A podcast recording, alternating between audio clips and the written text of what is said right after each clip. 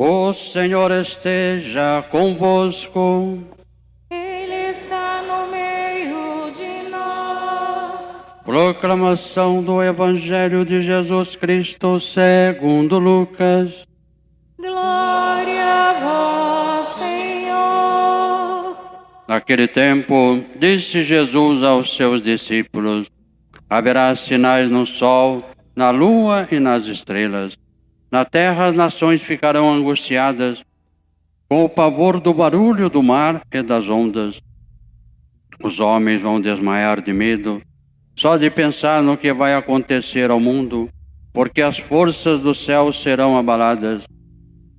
Então eles verão o Filho do Homem vindo numa nuvem com grande poder e glória.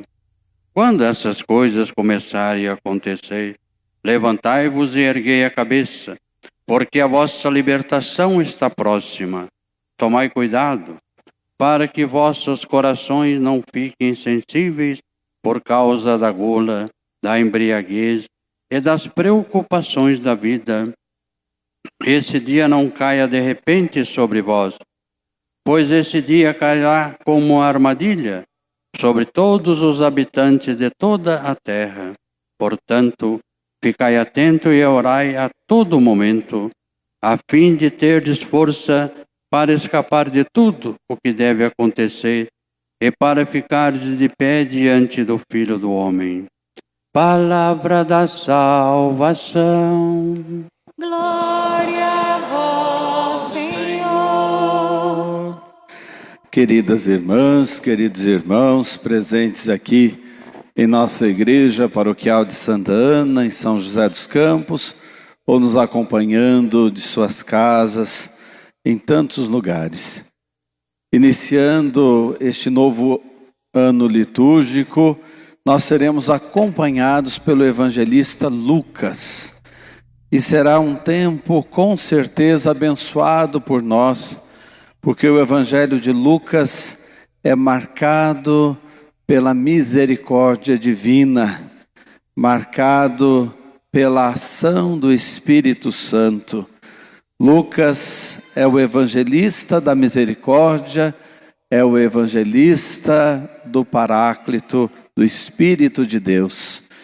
E, segundo as fontes seguras, Lucas se inspirou em relatos baseados na Virgem Maria e no que ele soube de Jesus através de Nossa Senhora, é o que traz os evangelhos do anúncio do anjo a Maria, é o que nos fala da visita de Maria a Isabel, nos fala do nascimento de Jesus e nós então mergulhamos com Lucas neste novo tempo da vida da igreja para aprendermos mais sobre nosso Senhor.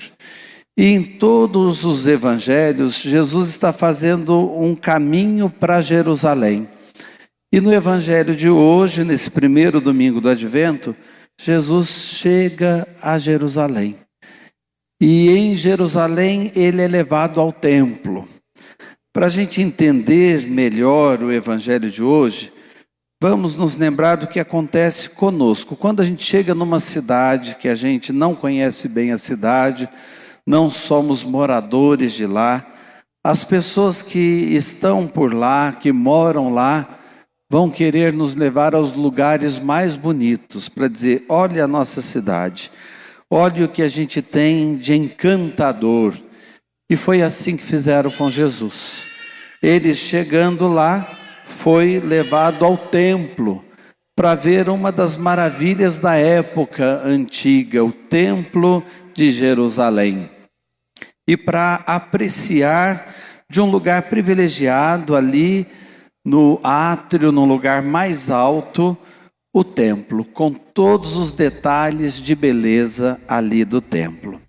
E em geral, todos comentavam sobre essa beleza. O templo era fundamental para o povo de Israel, tanto é que o que sobrou do templo, um dos pedaços ali dos muros do templo, que eles chamam de Muro das Lamentações, é, altamente cuidado pelos judeus. Então imagine quando o templo estava inteiro ali. Para os judeus, o templo marcava a presença de Deus. O templo era um sinal desta presença do Senhor entre eles. Então, Jesus, ao invés de comentar sobre a beleza, sobre o encanto que aquele lugar trazia, Jesus estava observando outras coisas. Já tinha observado a viúva que tinha colocado ali as suas moedinhas, bem nesse lugar, no átrio, no lugar mais alto onde ele estava. Estava observando aquele jeito deles vivenciarem a fé, um comércio muito grande e o jeito de vivenciarem as leis, o modo como se vestiam, aqueles que eram colocados mais à frente do povo e a distância que tinham do povo em si, os mais simples sendo oprimidos. Jesus estava descontente, na verdade, com aquilo que ele estava vendo. Ele estava vendo coisas do mundo antigo. Ele veio instaurar um mundo novo. Ele veio fundar um tempo novo. E ele vai dizer: Olha, vocês pensam que aqui vocês têm o máximo, mas tudo isso vai ruir. Isso não fica pedra sobre pedra. E de fato, essa profecia de Jesus se cumpre no ano 70. Aquele templo é derrubado, acabado totalmente, poucas décadas depois da passagem histórica de Jesus entre nós. E aí ele vai fazendo umas comparações e usando uma linguagem apocalíptica. Apocalipse significa revelação. Linguagem apocalíptica quer dizer uma linguagem com códigos, como se tivesse um véu em cima das coisas e a gente precisa retirar o véu para enxergar as coisas como elas são. Então ele começa a fazer algumas comparações e nós vamos interpretar aqui esses códigos que ele usa. Ele fala do sol, da lua, das estrelas, exatamente para dizer àqueles ouvintes daquele momento: vocês pensam que nada muda? Que esse templo então não vai mudar? Aquele que governa tudo pode mudar o sol, transformar o modo do sol agir da lua e das estrelas. Ele pode transformar os astros do céu. Ele governa tudo. Vocês acham que isso é imutável? Nós temos alguém maior do que isso tudo. E aí vamos olhar para a nossa vida. Não tem situações na nossa vida que a gente olha para elas como os judeus olhavam para o templo de Jerusalém, isso vai durar para sempre? Não tem situações da nossa vida onde a gente pensa que estas situações, acontecimentos, sentimentos são como o sol que a gente espera nascer todos os dias, como a lua que a gente espera surgir todas as noites, e como as estrelas que em tempo bom surgem no céu e estão como que fixadas lá e estão para sempre. Às vezes a gente pensa: olha, nada vai mudar no mundo. O mundo tinha que ser reinventado, porque as injustiças estão presentes, a opressão está presente, tanta desonestidade, tanta corrupção. Nada muda, nada muda. Aí olhando para a vida pessoal, olha o meu marido com essas dificuldades e limites que ele carrega, parece que nunca vai mudar. Olha a dificuldade que eu tenho no casamento com a minha esposa, isso nunca vai mudar. Essa falta de perdão que eu carrego no coração, eu não vou conseguir mudar nunca. Os problemas que eu tenho vivenciado com os meus filhos, as dificuldades que nós temos em família, ou esses problemas que persistem na história da minha família, isso não vai mudar nunca. Prestem atenção. Jesus diz: Olha, quando vocês perceberem esses sinais, vocês se levantem e ergam a cabeça, porque a libertação está próxima. Quando vocês caírem nessa tentação de achar que nada muda, que as coisas vão continuar do mesmo jeito, que o mundo novo é impossível e vocês caírem no desânimo por conta do que vocês acham que é imutável, fiquem de pé, ergam a cabeça, endireitem-se, estejam firmes e preste atenção no que Jesus está falando. Porque essas dificuldades, esses problemas, esse não acreditar que tudo pode mudar, faz a gente se inclinar, se curvar. Como se a gente se curvasse diante dos problemas, porque os problemas parecem ser maiores que nós. Como se a gente se curvasse, se inclinasse diante das tristezas, porque as tristezas tomaram conta de nós. E é assim que a gente encontra uma pessoa quando ela está depressiva, quando ela está triste, no luto, cabeça caída, corpo encurvado. Jesus diz: quando as coisas difíceis acontecerem, ressuscitem, fiquem firmes, endireitem-se, mantenham a coluna rígida, firme e ergam a cabeça. Não se entreguem. Isso é maravilhoso, gente. Ouvir isso no final de um ano difícil como esse que nós vivenciamos, com tempos difíceis ainda que estão acontecendo, ouvir isso é uma injeção de ânimo. Padre, o senhor não imagina o que está acontecendo na minha vida, Deus sabe. Padre, o senhor não imagina como tem sido difícil mesmo, tudo que tem acontecido está se refletindo na minha casa, na minha vida, nas minhas economias, na minha saúde. Endireitem-se, não se curvem diante dos problemas. A gente só se curva diante de Deus. Deus é maior que nós. Os problemas não.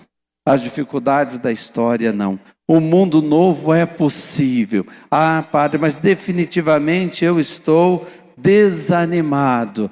Então preste atenção nas outras palavras de Jesus. Vigiem, estejam vigilantes. Nós estamos à espera do Senhor que veio, que vem e que virá. Nós estamos preparando o coração de novo para o Natal do Senhor, para que tudo se torne novo em nós. Nós temos fé. E aí Jesus vai dando os conselhos, cuidado com a insensibilidade. Porque os problemas do mundo vão causando insensibilidade em nós. Os problemas que a gente enfrenta vão fazendo com que a gente desacredite até em Deus. Cuidado, não esfrie o seu coração. Esteja atento a isso. É preciso acordar para a vida recobrar o sentido da vida. Tudo tem um porquê, tem um para quê. E é preciso a gente não desanimar. Um outro conselho que aparece aí no final do Evangelho: estejam sóbrios, não embriagados. Porque na nossa vida muitas coisas vão nos embriagando. Nós nos embriagamos com a profissão, nós nos embriagamos com os prazeres da vida, nós nos embriagamos com as nossas posses, com o que a gente já tem, com o que a gente quer ter, nós nos embriagamos com o poder, e a gente corre o risco de passar pela vida embriagados, sem sobriedade. E quem está embriagado vive na tonteira, na tontura. Quem vive assim não pode tomar decisões na vida.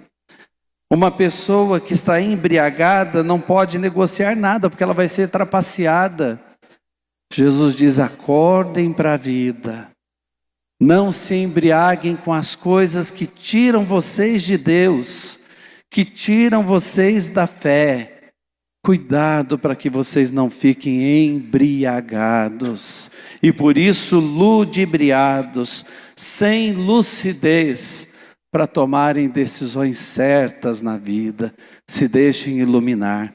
E o final do evangelho é muito bonito que diz: você deve permanecer firme e se apresentar de pé diante do Filho do Homem. O Filho do Homem é Jesus. E a expressão filho do homem, várias vezes usada por Jesus no Evangelho, quer dizer o homem como ele foi pensado por Deus, o homem e o mundo como foi imaginado por Deus. E estar de pé, chegar lá na presença do Senhor e se colocar de pé indica vitória. Nós não nos curvamos com as aparentes derrotas. Nós não nos entregamos porque o Senhor cuidou de nós e nós alimentamos em nossos corações o melhor de nós. Nós resgatamos em nós, nas horas mais difíceis da história, o sonho de Deus para com o mundo e para com o ser humano, deixando a verdadeira imagem e semelhança de Deus que nós enxergamos em Cristo acontecer em nós. Que maravilha! Vamos sair daqui então firmes, de pé, cabeça erguida, vigilantes, prestando atenção nos sinais de Deus e sóbrios para as nossas decisões. Amém.